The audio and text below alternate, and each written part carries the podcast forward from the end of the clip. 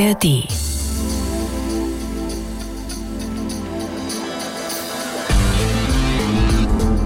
Herzlich willkommen zu Meyer Burkhardts Frauengeschichten, dem Podcast von NDR Info. Mein Gast in dieser Ausgabe ist die Polizeipsychologin Claudia Brockmann. Sie arbeitet seit über drei Jahrzehnten für das Hamburger LKA. Dort unterstützt sie Kriminalkommissare und Sonderkommissionen bei der Aufklärung von Kriminalfällen. Um einen Serientäter zu fassen oder um die nächsten Schritte eines Entführers vorauszuahnen, muss sich Claudia Brockmann tief in die Psyche und in die Gedankenwelt von Verbrechern begeben. Ich spreche mit ihr über besonders spektakuläre Fälle, über menschliche Abgründe und das Böse und ich will auch wissen, wie es ihr selbst dabei ergangen ist in den letzten 36 Jahren. Ich bin sehr gespannt auf das Gespräch mit Claudia Brockmann, das Sie, wie viele andere aus der Reihe Meyer Burkhardts Frauengeschichten, in der ARD Audiothek finden.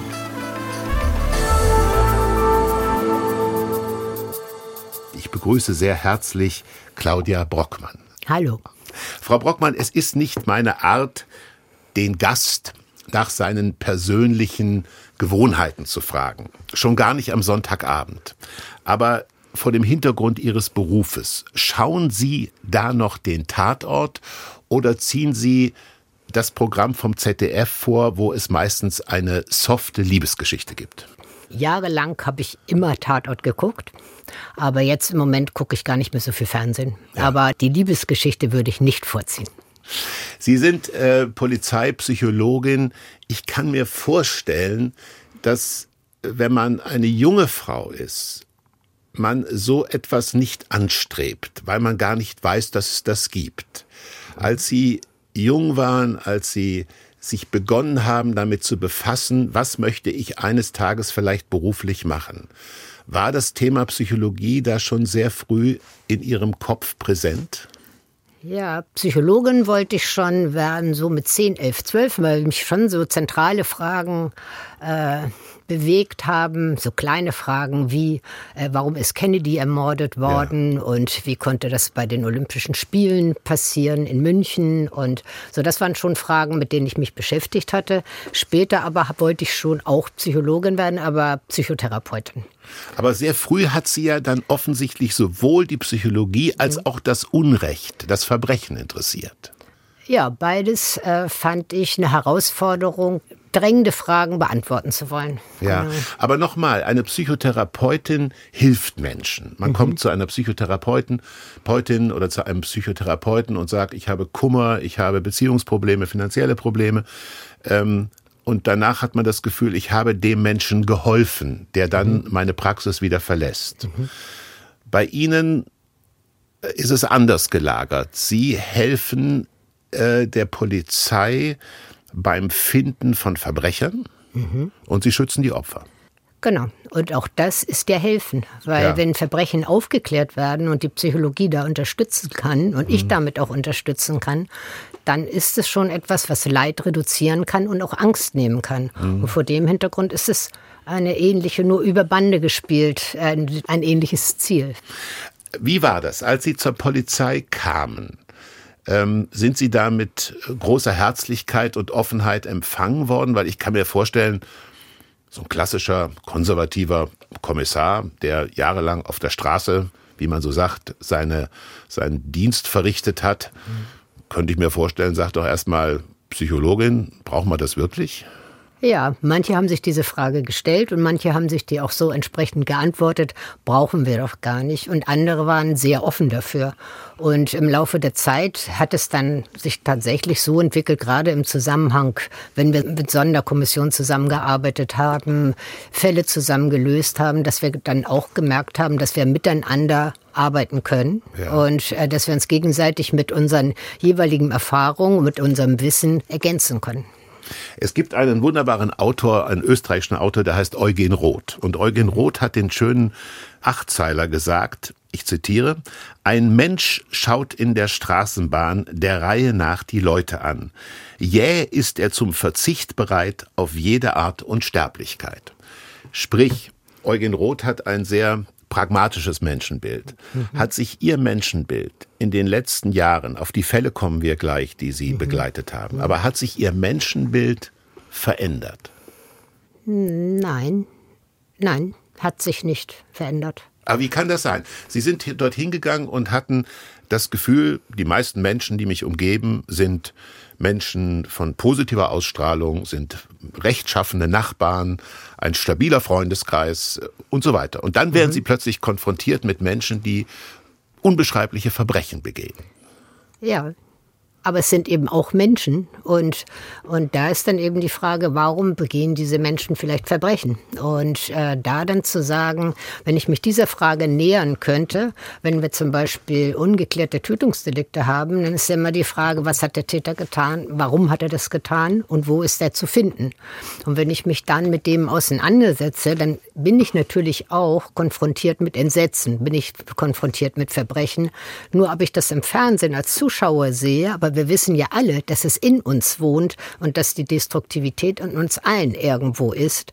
Und äh, dass es eben ja, bei manchen aus dem Ruder läuft. Aber deswegen hat sich mein Menschenbild insgesamt bezogen auf die Gesellschaft nicht verändert. Also mhm. dieses Wissen darum, dass wir diese Neigung haben, diese Destruktivität haben und dass wir darauf aufpassen müssen, dass wir deswegen ja auch Gesetze haben, deswegen Verbote haben, weil wenn wir, wir brauchen ja keine Verbote, wenn nicht in uns drin das schlummern würde, dann wäre das ja unsinnig.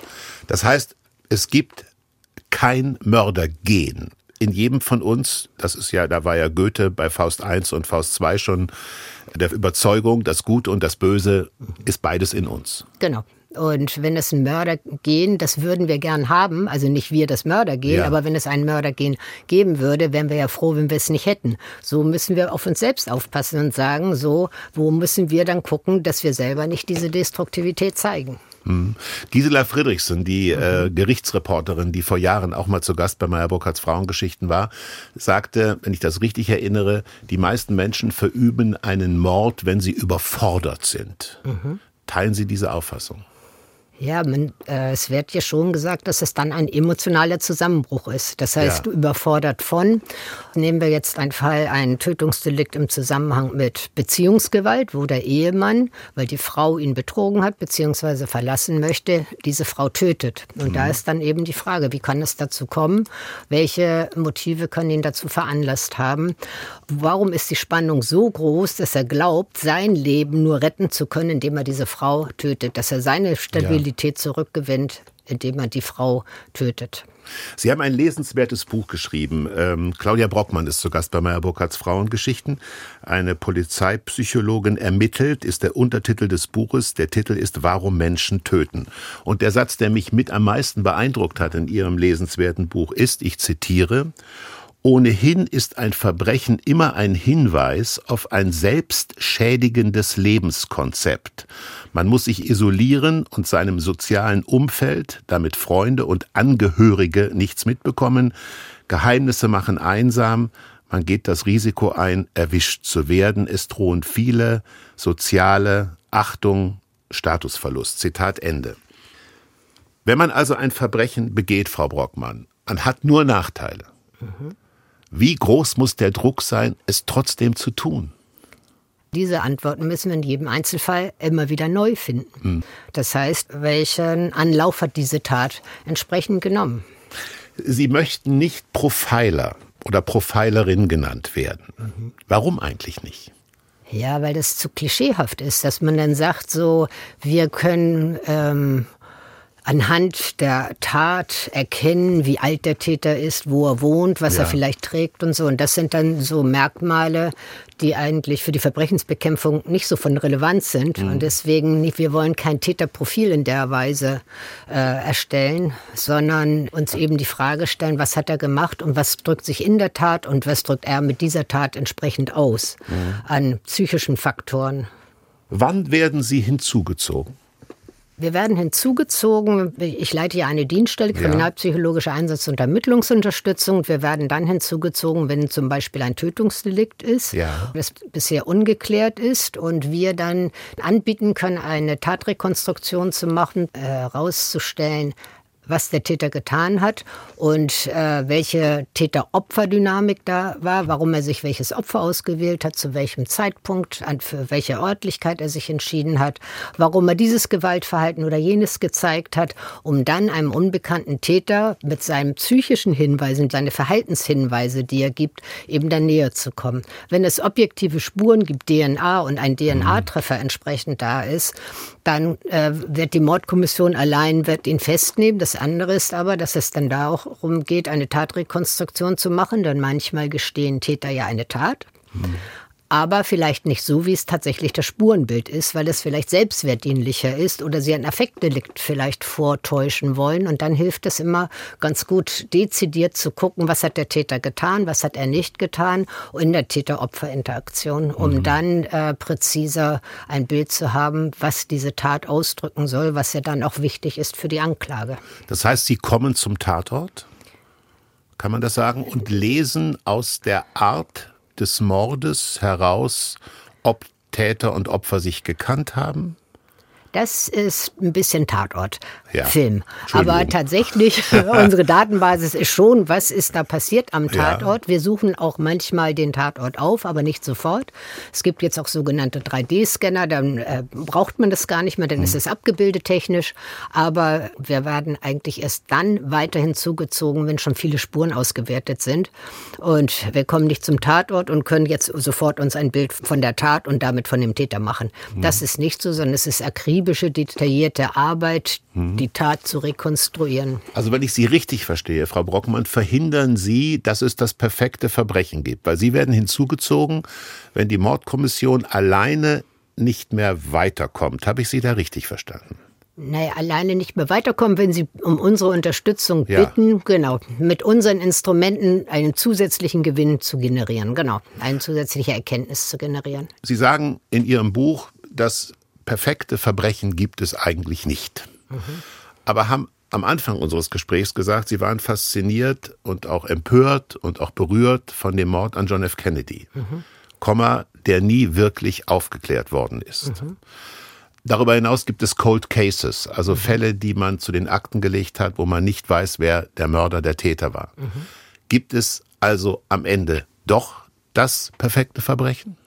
Es gibt Verbrechen, die nicht aufgeklärt werden, ja. aber deswegen gibt es ja auch Cold Case Einheiten, um dann zu sagen, haben wir vorher vielleicht noch was übersehen. Also damit würde ich nicht jedes ungeklärte Tötungsdelikt als ein perfektes Verbrechen äh, ansehen, sondern es kann ja auch passieren, dass äh, zum Beispiel DNA gab es früher noch nicht, heutzutage ist, gibt es DNA, damit hat der Täter DNA hinterlassen, dann kommen wir doch zu dem Täter. Ja. Also er hinterlässt vielleicht auch Spuren, wo er denkt, dass er sie nicht hinterlassen hat. Nehmen Sie uns doch mal mit auf die Reise im übertragenen Sinne. Ein Mord ist passiert. Die Mordkommission zieht Sie hinzu. Was ist dann der erste Schritt, den Sie bzw. Ihre Abteilung vornimmt? Ja, wir nehmen alle Akten, die die Mordkommission schon bei sich liegen ja. hat, und, und sichten die, stellen uns die Frage, die erste Frage, was für ein Opfer hat sich dieser Täter ausgesucht? Ja. Also wir nähern uns dem Opfer, um über das Opfer zu dem Täter zu kommen. Welche Gewohnheiten hat das? Wie sind Täter und Opfer gegebenenfalls zusammengetroffen? Ist es vielleicht zufällig oder ist es eine beabsichtigte Begegnung gewesen? Mhm. Ist der Täter im nahen Umfeld zu suchen oder ist er eben in der Ferne zu suchen? Ist es ein Zufallsopfer, wo es keinen Täter-Opfer-Bezug gibt? Und wir ziehen alle Spuren hinzu, was mhm. eben ausgewertet wurde, an der Kleidung des Opfers und äh, die Tatortmappe, wo das das alles abgebildet ist. Und dann rekonstruieren wir die Tat anhand dieser Spuren, anhand der Bilder, die wir dann entsprechend haben und stellen dann die Frage der Verhaltens- und Motivbewertung, warum hat dieser Täter dieses zu diesem Zeitpunkt getan und was hat er nicht getan, was hat mhm. er unterlassen und was sagt uns das über den Täter. Jetzt gibt es ja zwei habe ich gelernt, zwei Kategorien der Fahndung. Es gibt die öffentliche Fahndung mhm. und es gibt die Zielfahndung. Ja. Welche Fahndung wird wann eingesetzt? Also die Öffentlichkeitsfahndung ist ja, wenn man dann Hinweise auf einen Täter, zum Beispiel Fotos Ja. oder so, das entscheidet dann die Staatsanwaltschaft, Ja. um dann die Bevölkerung mit einzubinden, zu sagen, wer kennt diesen Mann. Ja. Die Zielfahndung ist ja eine spezielle Form von Ermittlung, eine ganz andere Abteilung, die sich dann auf die Fährte eines bekannten Täters setzt, den man dann nur entsprechend finden muss, wo sie sich dezidiert mit diesem bekannten Täter, was hat er vor Vorlieben, welche Medikamente braucht er, welches soziale Umfeld hat er, um dann zu sagen, wo würde er jetzt hingehen, wo könnten wir ihm auflauern oder wo würde er auf alle Fälle was wie vermeiden. Und äh, mit der Zielfahndung weltweit diesem Täter zu ergreifen. Jetzt sitzt ein Täter oder ein potenzieller Täter, ich konstruiere das Beispiel Frau Brockmann gegenüber. Und er wird nicht sagen, Frau Brockmann, ich gestehe, sondern er wird sie wahrscheinlich belügen und wird etwas erfinden, was ihm hilft. Das ist menschlich verständlich. Sie sagen in Ihrem Buch, auch Lügen können weiterhelfen. Auch Lügen sind hilfreiche Spuren. Warum? Ja. A, kann man ja einen Abgleich machen mit dem, was der Täter sagt und tatsächlich objektiv vorhanden ist. Und dann ist es da eben die Frage, was sagt diese Lüge aus? Dass er Schutzbehauptung, was will er auf alle Fälle, welchen Eindruck will er nicht hinterlassen? Ja.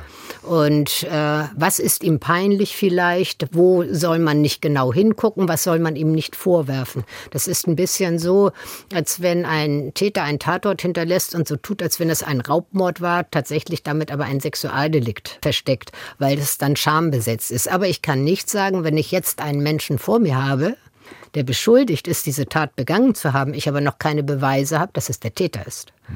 Und wenn er dann sagt, ich war es aber nicht, kann ich ja nicht sagen, naja, ist ja, natürlich war, das ist Ja. doch klar, das macht doch jeder so. Das kann ich nicht sagen, weil das äh, auch jemand, der nicht der Täter war und Beschuldigter ist, streitet natürlich die Tat ab. Ich frage mich ohnehin, wir alle sind, auch Kriminalbeamtinnen und Kriminalbeamte, auch Psychotherapeuten oder Psychoanalytiker, wir alle sind ja das Resultat von einer Erziehung, von einer kulturellen Prägung. Wir alle haben ein Elternhaus gehabt, im Idealfall ein harmonisches, was uns in einer gewissen Weise geprägt hat. Das heißt, wenn Sie auf einen Menschen treffen, wenn wir jetzt aufeinandertreffen, es ist gar nicht zu vermeiden, dass man bestimmte Assoziationen hat mit einem Menschen, weil der Mensch stößt auf einen bestimmten Resonanzboden in uns. Das heißt, ich kann mir vorstellen, auch ein Kriminalbeamter oder ein jemand in ihrer Funktion ist doch nicht frei von subjektiven Eindrücken. Genau. Wie kann man die aber vermeiden? Weil die muss man ja ausblenden, um möglichst objektiv überhaupt ermitteln zu können. Ja, ausblenden ist es ja weniger. Man kann sie ja nicht wegmachen, sondern man kann über die sprechen. Und deswegen ist der Teamansatz ja so wichtig. Wenn einem selber das gar nicht so auffällt, aber einem Dritten auffällt, wieso stellst du denn diese Frage jetzt zum dritten Mal so impertinent? Was geht denn da in dir vor? Und dass man dann entsprechend die Rückkopplung erstmal bekommt und sagt, ja, da muss ich wohl mein eigenes Mütchen kühlen. Oder der erinnert mich eigentlich an einen ganz anderen. Und dass dann eben die Fehleranfälligkeit durch den Teamansatz reduziert wird. Sie waren eingebunden, liebe Claudia Brockmann, bei der Suche nach dem Dagobert, nach dem Erpresser, der über viele, viele Wochen und Monate und Jahre die Presse in Atem gehalten hat. Äh, Zunächst mal eine Frage, was die Medienaufmerksamkeit angeht. Ich gebe zu, dass auch ich nicht ganz frei davon war, eine gewisse Sympathie zu haben für Dagobert, weil er mit der Polizei Katz und Maus gespielt hat. Dass er Menschenleben gefährdet hat mit seinen Attentaten, mit den Explosionen, habe auch ich ausgeblendet. Ich gebe es zu. Hat sie das als Ermittlerin einsam gemacht, Sie und Ihre Kollegen einsam gemacht oder wütend? Ja, wütend in der Weise, dass natürlich eine Hofierung äh, über die Öffentlichkeit oder Sympathiebekundung durch die Öffentlichkeit äh, einen Täter weiter antriggern können, weiterzumachen und auch noch raffinierter zu, äh, zu werden. Und natürlich ist es äh, etwas unangenehm, dann äh, auch als Polizei durch den Dreck gezogen zu werden, indem zum Beispiel dann gesagt wird, ja, und dann ist der Polizist auf Hundescheiße ausgerutscht. Oder das ist so ein raffinierter Täter und der ist so tricky. Es stimmt ja auch. Ja. Aber der andere Teil ist eben auch da. Und deswegen ist es wichtig, da, da kann man nicht drauf schimpfen, weil wir wissen ja alle, dass äh, Verbrechen faszinierend sind, sonst würde es gar nicht so viel Real Crime geben oder so viele Ja. Menschen Tatort gucken. Und dass man das dann ausblendet, ist vielleicht auch klar. Und dass man Sympathien für den auch hat. Auch Mensch, so, so ein kleiner Mann, dem gönnt man ja auch das große Geld eines Konzerns, der sowieso nur an die eigene Bereicherung denkt. Als Sie gehört haben, dass dieser Mann, man muss es nochmal in Erinnerung rufen, am 13. Juni 1992 um 1 Uhr nachts explodierten in der Karstadt-Filiale in der Hamburger Mönckebergstraße drei Rohrbomben.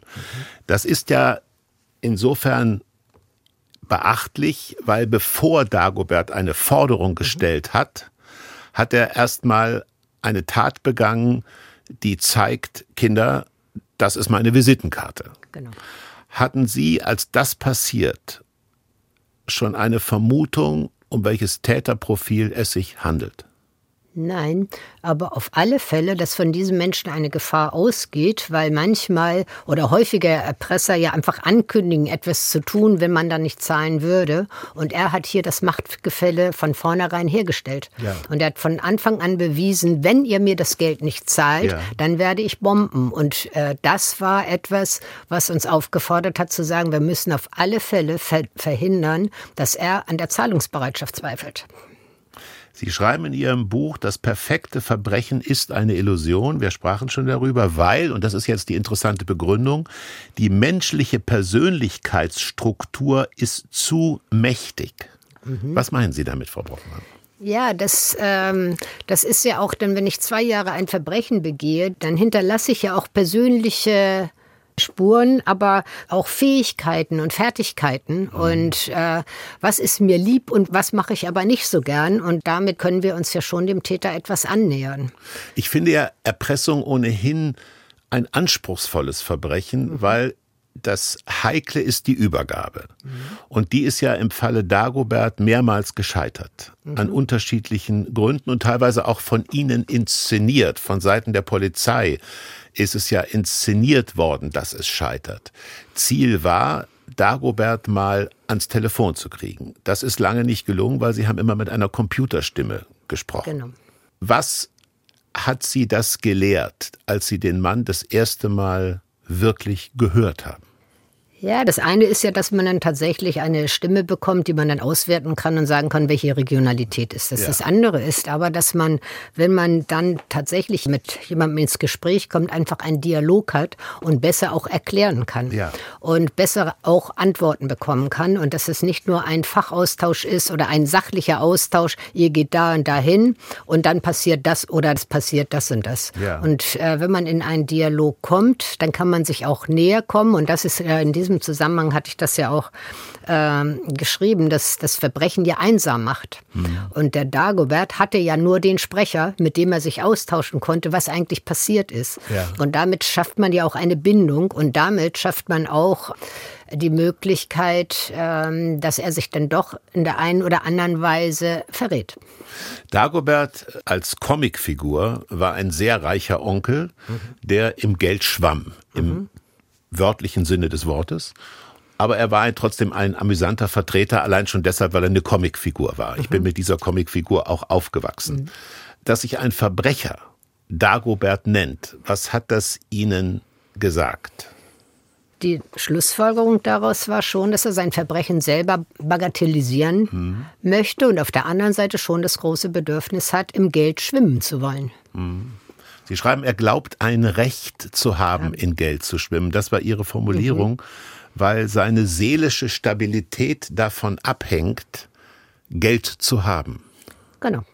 Ist das nicht eine sehr männliche, klischeehaft männliche Geschichte? Ich habe viele Männer in meinem beruflichen Leben kennengelernt, die, wo ich das Gefühl hatte, wenn man ihnen das berufliche und damit materielle Gerüst wegnimmt, also wenn man ihnen die Funktion wegnimmt, dann ist von der Person nicht mehr viel übrig. Das heißt, die Identität ist nur über die berufliche Rolle ja. dann dort äh, gewährleistet und nicht aus dem Inneren heraus, wozu existiere ich eigentlich, was ja. ist eigentlich in mir, was mag ich gern, sondern definieren über die soziale Anerkennung des anderen. Und vor dem Hintergrund, wir sind ja auch nachher äh, zu der Erkenntnis gekommen, dass er ja schon mal KDW erpresst hatte. Ja. Und dieses Geld muss ja schon wieder ausgegeben worden sein. Und damit ist das Geld für ihn schon identitätsstiftend.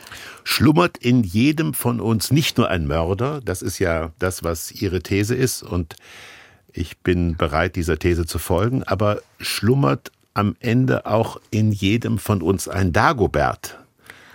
Naja, zumindest äh, können wir sagen, dass wir alle ein bisschen gierig sind. Und dass mhm. wir schon darauf, wir sind nicht nur neugierig, sondern ja. wir sind auch gierig. Wir mögen schon das ganz gern, dass wir etwas besitzen, beziehungsweise neiden des anderen, wenn uns etwas weggenommen wird. Ja. Und äh, vor dem Hintergrund können wir auch alle so ein kleiner Dagobert sein, ja. Wenn wir das Gefühl haben, wir kommen zu kurz im Leben. Genau. Ja. Sie äh, erzählen, dass der Polizeiführer damals Michael Daleki ein Interview gegeben hat und dabei, das war der Grund des Interviews, eine Botschaft gegeben hat. Das heißt also, Sie entwickeln auch ein Medienkonzept. Mhm. Warum tun Sie das und was war die Botschaft im konkreten Fall? Also Medienkonzepte stellen wir dann, äh, wenn wir äh, der Meinung sind, dass äh, an den Täter Informationen gesteuert werden, die er braucht, um sein Entscheidungsverhalten zu beeinflussen. Ja. Und äh, dass wir dann Zahlungsbereitschaft signalisieren, zum Beispiel über die Medien, dass es aber Schwierigkeiten gegeben hätte, das Geld zu übergeben und dass, es, äh, dass seine Pläne zu kompliziert seien und äh, dass man da anders ins Gespräch kommen müsste, um einen tatsächlichen Weg zu finden, wie der Täter an das Geld herankommt. Ja. Haben Sie das Gefühl, dass man hört das ja immer wieder, dass zwischen Kidnappern und Geiseln irgendwann eine Nähe entsteht? weil man einfach auf engem Raum für eine gewisse Weile zusammen sein muss. Ja. Entsteht das auch zwischen einem äh, Dagobert, also einem Täter, und einem Mann von ihrer Seite, also von der Polizeiseite, der einfach irgendwann eine bestimmte Nähe herstellen muss, mhm. Weil beide wollen ja was. Der eine will das Geld, mhm. der Täter, und der andere will den Täter. Mhm. Ja, also die müssen ja eine Nähe kriegen, mhm. damit sie die Verabredung treffen können, Übergabe des Geldes und so weiter. Äh, haben Sie es mal erlebt, dass Sie Sympathie für einen Täter hatten? Aus dieser Nähe heraus, wo Sie sagen, Mensch, der würde eigentlich zu meinem Freundeskreis passen, wenn er jetzt nicht hier sich so verhielte, wie er sich verhalten hat. Ja, dazu liegen ja dann auch zu wenig Informationen über diesen Menschen an sich ja. vor, sondern es geht ja dann schon um das Täterverhalten. Aber ich glaube, die Verständigung zwischen dem Sprecher und dem Täter ist so, dass man eine Einigkeit herstellt. Wir wollen ja beide, dass nichts passiert. Ja das Verständnis darüber, du möchtest nicht bomben und ich möchte nicht, dass du bombst. Ja. So, und da müssen wir jetzt einen Weg finden. Aber ich glaube, das ist schon professionell.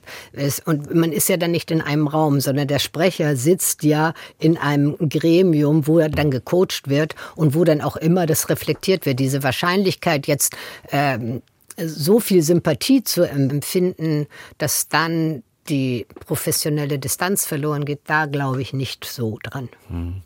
Es gab äh, über 14 Übergabeversuche mhm. des Geldes im Falle Dagobert. Irgendwann hat die Presse sich dann offen gegen die Polizei gestellt, wahrscheinlich im Wesentlichen die Bildzeitung. Schadet das der Täterfindung, der Fahndung, wenn die Presse plötzlich anfängt, die Polizei, die Autorität der Polizei zu untergraben?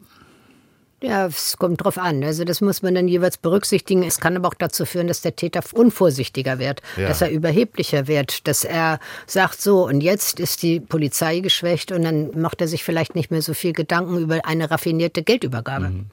Dagobert hat sich nicht gewehrt, als er verhaftet wurde. Man konnte den Eindruck gewinnen, er war sogar erleichtert, äh, dass der Druck damit nachlässt. Haben Sie ihn dann mal kennengelernt im Rahmen Ihrer beruflichen Tätigkeit?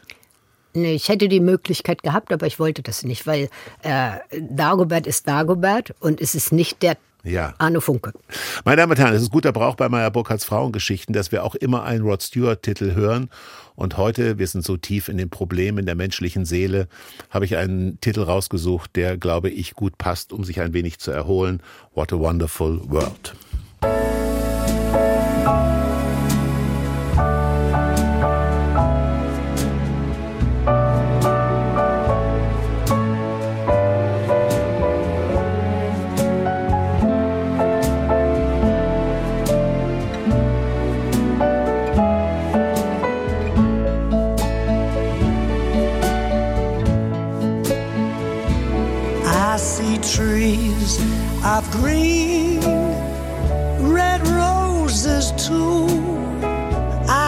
See bloom for me and you, and I think to myself, what a wonderful world.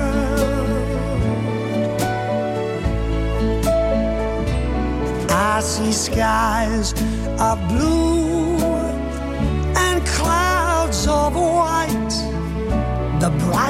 blessed day and the dark sacred night.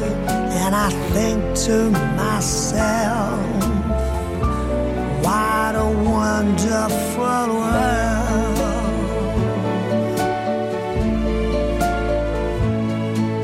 The colors of the rainbow, so pretty in the sky are also on the faces of people going by. I see friends shaking hands, saying, How do you do? They're really saying, I love you. I hear babies cry, I watch them grow. They learn much more than I'll ever know. And I think to myself, what a wonderful world. Claudia Brockmann, Polizeipsychologin, ist zu Gast bei Meyer Burkhardts Frauengeschichten und Rod Stewart hat nicht nur für Claudia Brockmann gesungen, sondern auch für Sie, meine Damen und Herren.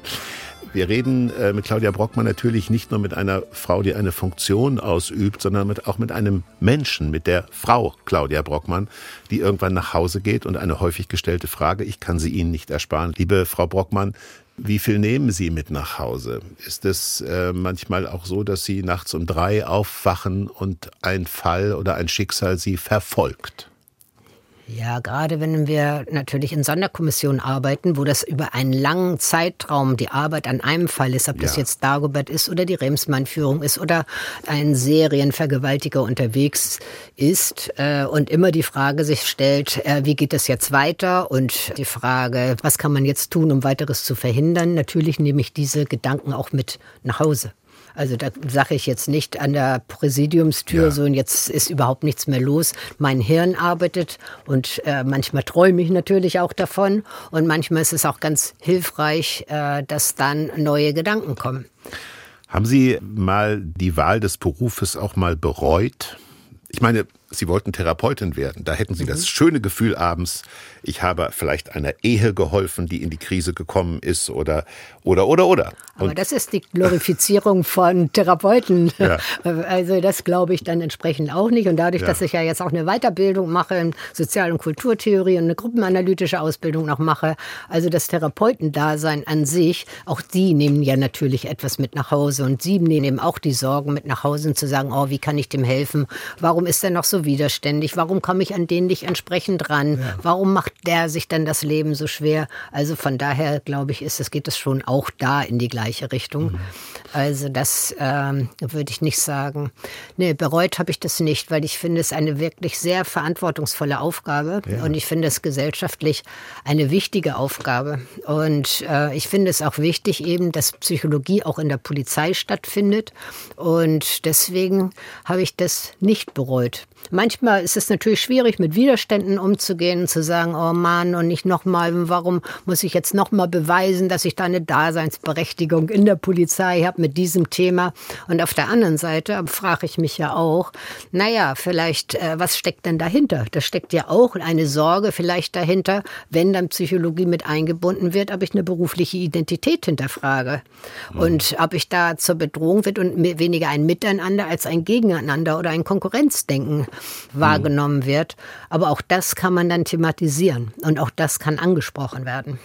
Sie haben gerade von der Remsmar-Entführung äh, gesprochen. Äh, zur Erinnerung für unsere Zuhörerinnen und Zuhörer, Jan Philipp Remsmar wurde 1996 äh, gekidnappt in seinem Garten buchstäblich nahe seinem Haus, war 33 Tage gefangen und äh, 15 Millionen deutsche Mark und 12,5 Millionen Schweizer Franken haben wenn man es freundlich sagen will, den Besitzer gewechselt.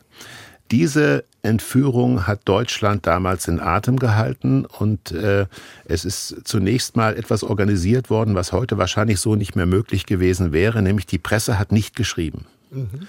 Das wäre heute in einer digitalen Zeit wahrscheinlich undenkbar. Genau. Ja. Die Presse hat nicht geschrieben, um das Leben von Jan Philipp Rebsmann nicht zu gefährden. Mhm. Ja. Was mich beeindruckt hat, was ich vergessen hatte und in Vorbereitung auf das Gespräch wurde es mir wieder bewusst. Die Übergabe des Geldes ist dann an der Polizei vorbei passiert, mhm.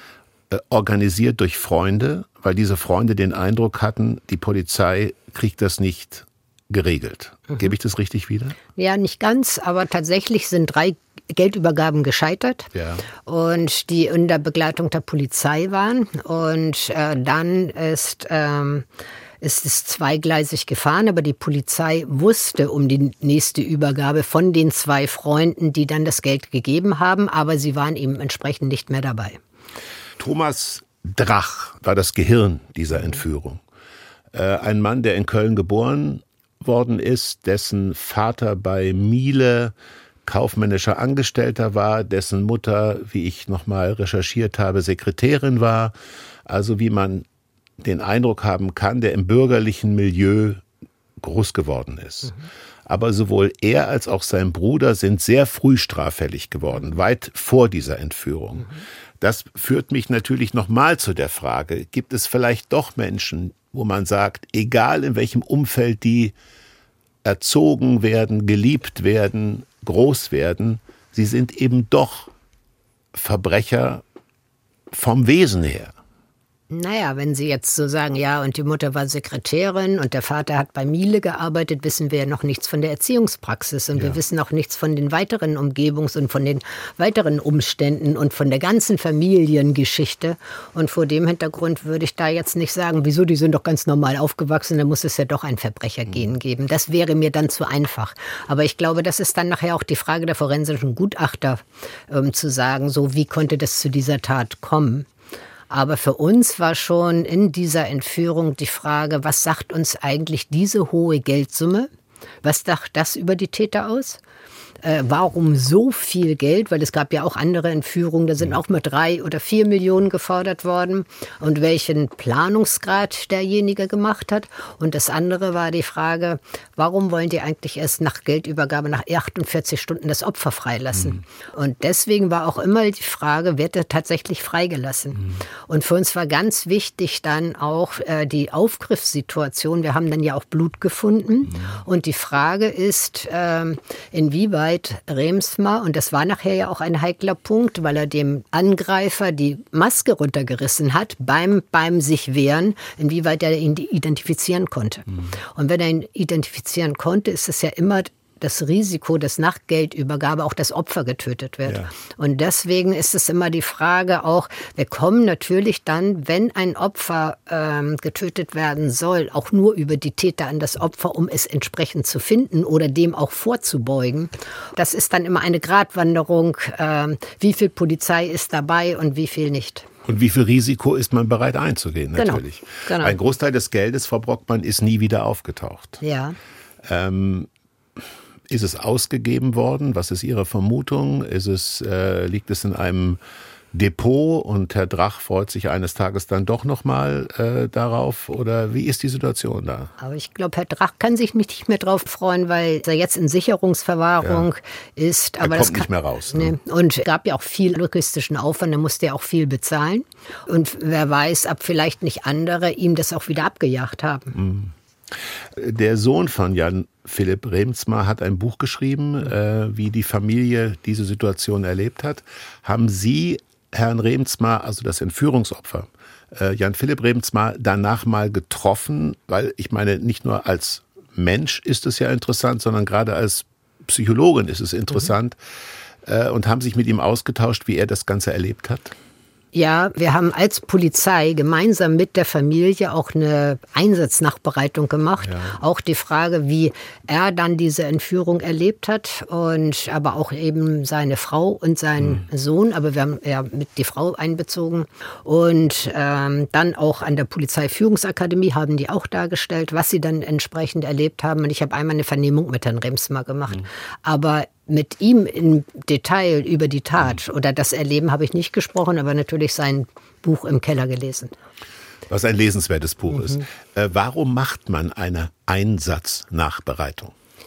Ja, um daraus zu lernen. Also ah. um zu sagen, mhm. so welche Fehler haben wir da begangen, weil es sind ja Fehler gemacht worden mhm. und zu sagen, wie können wir das zukünftig anders machen. Mhm. Sie bekleiden, wir haben es am Anfang gesagt, diesen Beruf äh, jetzt über 30 Jahre. Hat sich das ähm, Gewalttäterprofil im Laufe Ihrer Berufstätigkeit verändert? Also was deutlich wird, ist, dass die Kriminalitätsphänomene sich geändert haben, wahrscheinlich auch durchs Internet. Also die mhm. Entführung und Erpressung in dieser Art und Weise, die gibt es so kaum noch.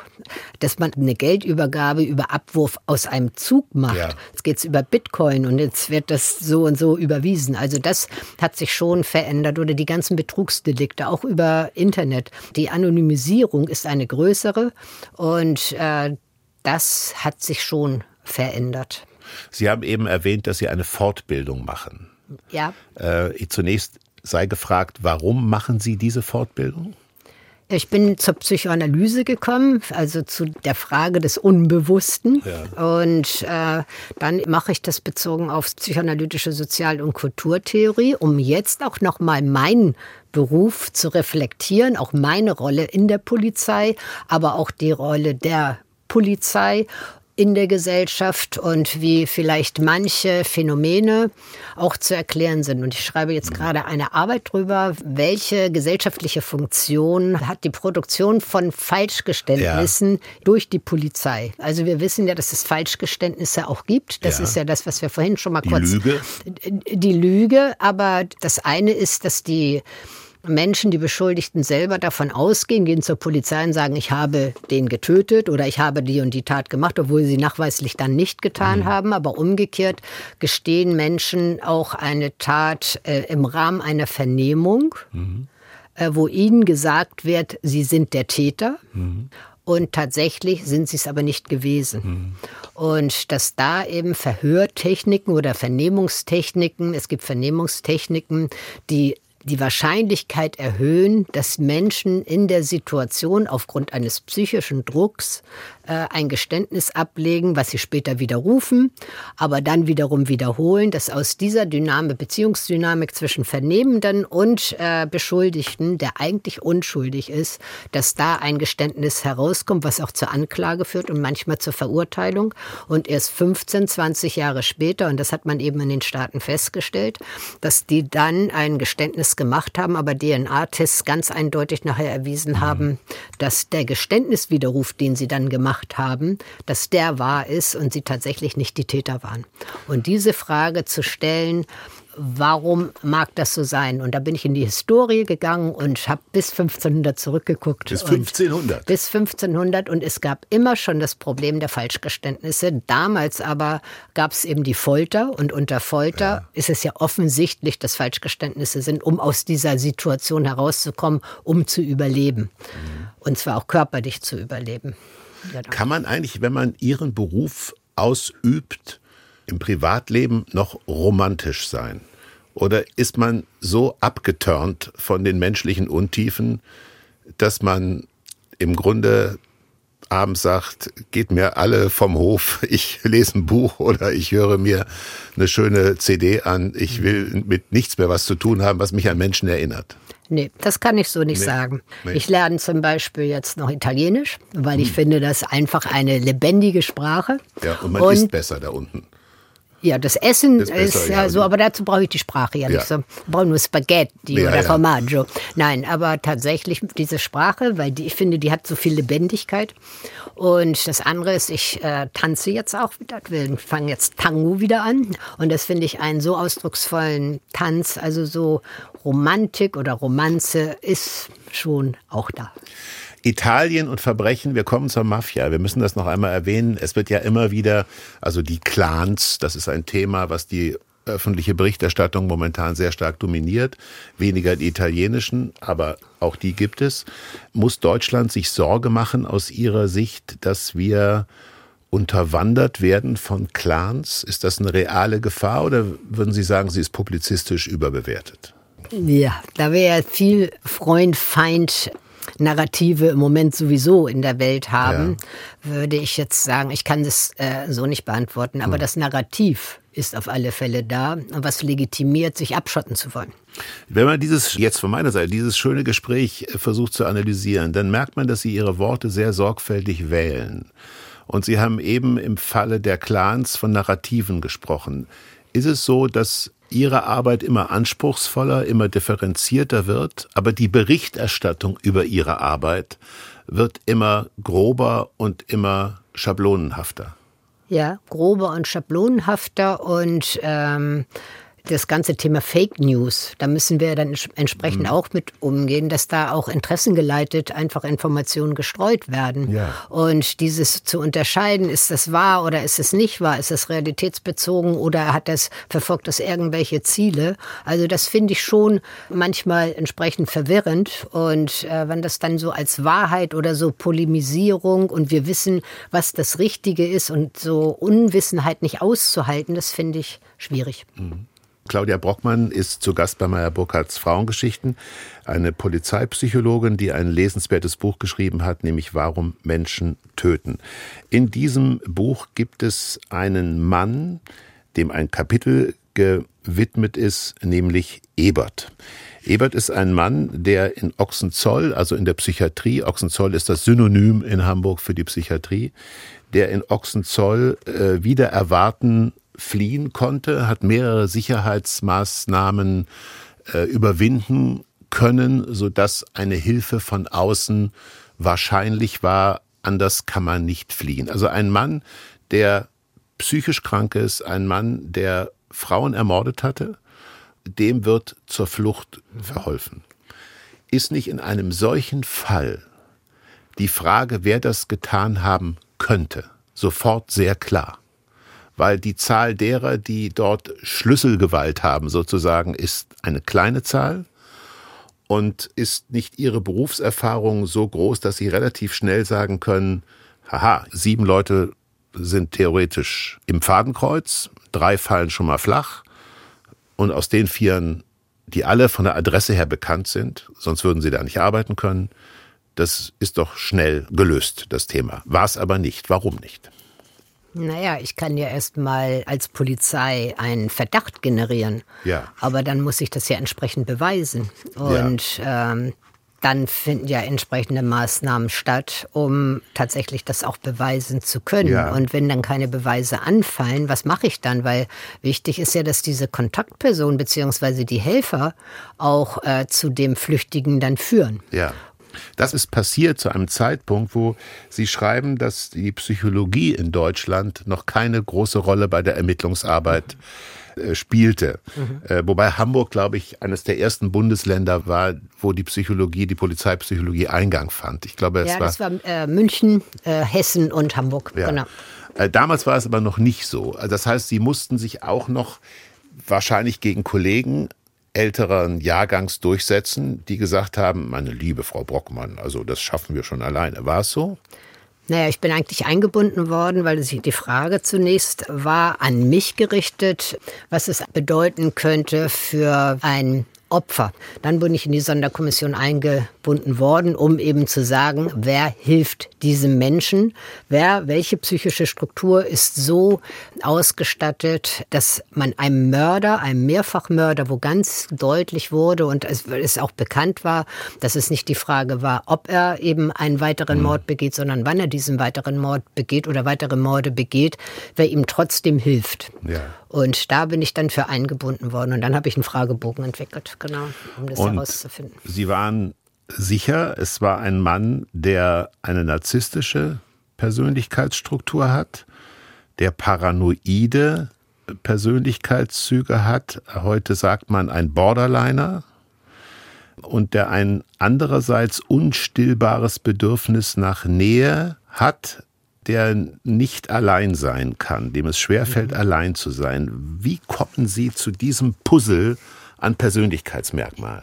Ja, da brauchte ich gar nicht selber so viel zu tun, weil er war ja an der Psychiatrie und er ja. ist begutachtet worden und er ist ja auch entsprechend behandelt worden. Das war eigentlich die Datenbasis, die mir zur Verfügung gestellt wurde.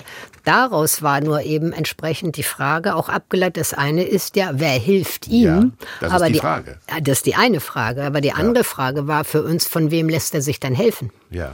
Also es muss ja eine aufgrund äh, der der, der Analyse der, der Flucht muss es jemanden gegeben haben, mit dem er diese ganzen Einzelheiten abgesprochen hat. Mhm. Und es ist ja die Frage, wenn jemand paranoid ist, dann ist er sehr misstrauisch. Wem vertraut er dann seine Fluchtgedanken an und wem vertraut er sich an, weil er auf den angewiesen ist, dass der tatsächlich ihm auch so entsprechend zur Verfügung steht.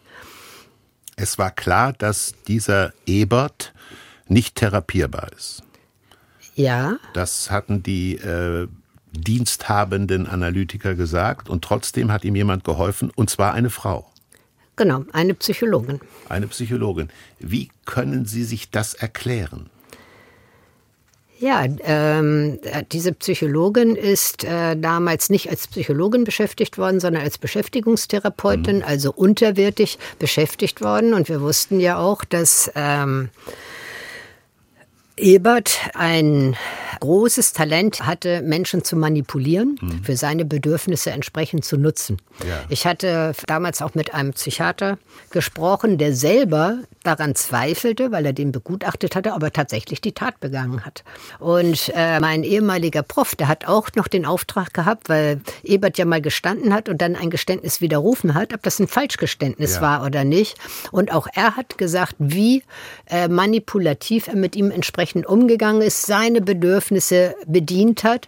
Und äh, wenn jetzt zum Beispiel Ebert der Beschäftigungstherapeutin oder der Psychologen immer gesagt, du bist die einzig wertvolle Frau und nur ja. du verstehst mich und das dann auf einen fruchtbaren Boden stößt, dann ist sie natürlich bereit, wie in einer symbiotischen Beziehung, entsprechend zu helfen, weil sie sich narzisstisch gegenseitig äh, gestützt haben. Und ähm, das ist so zu erklären. Und das ist ja nichts anderes von der Dynamik her wie Heiratsschwindel. Ja. Also die Manipulierbarkeit von Menschen, weil man die Grundbedürfnisse des großen Bedürfnisses nach Anerkennung, nach, nach Lob und Zusammengehörigkeit bedient. Mhm. Das heißt, jeder der beiden Partner, wie bei einem Heiratsschwindel auf Gegenseitigkeit sozusagen, jeder und jede stellt etwas ins Schaufenster, was aber nicht der wahren Persönlichkeitsstruktur entspricht, aber wovon man glaubt, darauf wird sie oder er positiv reagieren. Genau, und man ist dann ja gegenseitig aufeinander angewiesen und dem vertraut man auch. Sie kriegt ihre Anerkennung und er kriegt seine Freiheit. Genau, und sie war davon überzeugt, dass dieser Mehrfachmörder ein besonderer Mensch ist und insofern Besseres verdient hat. Kann ja, sie hat äh, gesagt, eine andere Art von Therapie verdient hat, weil ja. sie gesagt hat, dass er eine multiple Persönlichkeit hat mhm. und seiner, seinen Taten nicht tatsächlich emotional zugänglich ist und er müsste anders therapiert werden.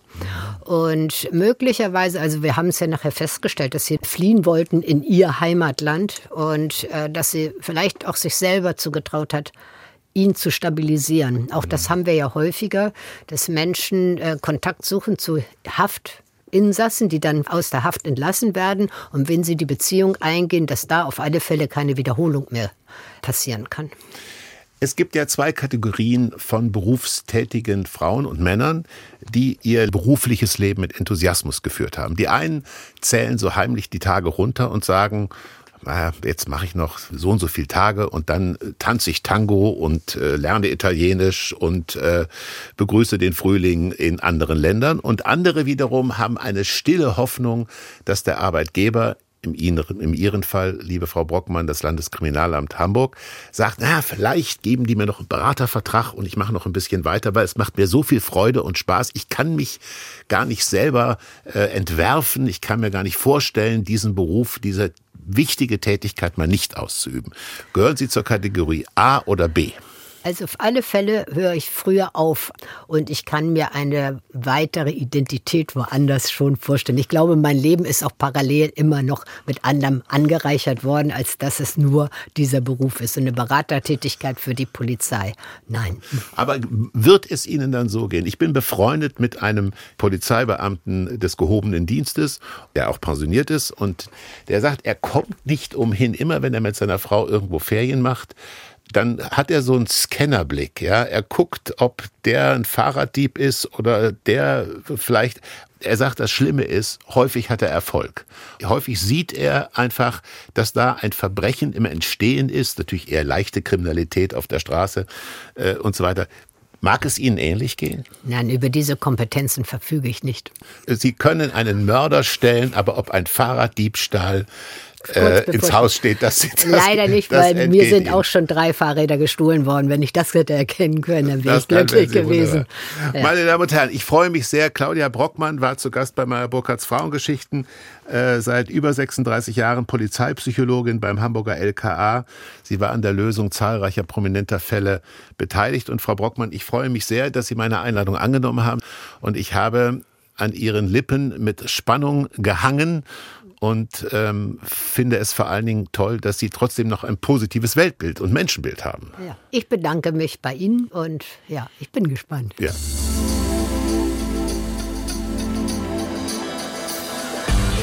Am 7. November können Sie Meyer Burkhardts Frauengeschichten wieder live vor Ort erleben. In der Ritterakademie begrüße ich Renan Demirkan.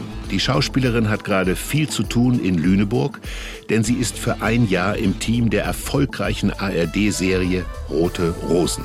Als sie angefragt wurde für ihre Rolle, musste sie nicht lange überlegen. Ich spiele eine Änderungsschneiderin, Jada Kilic.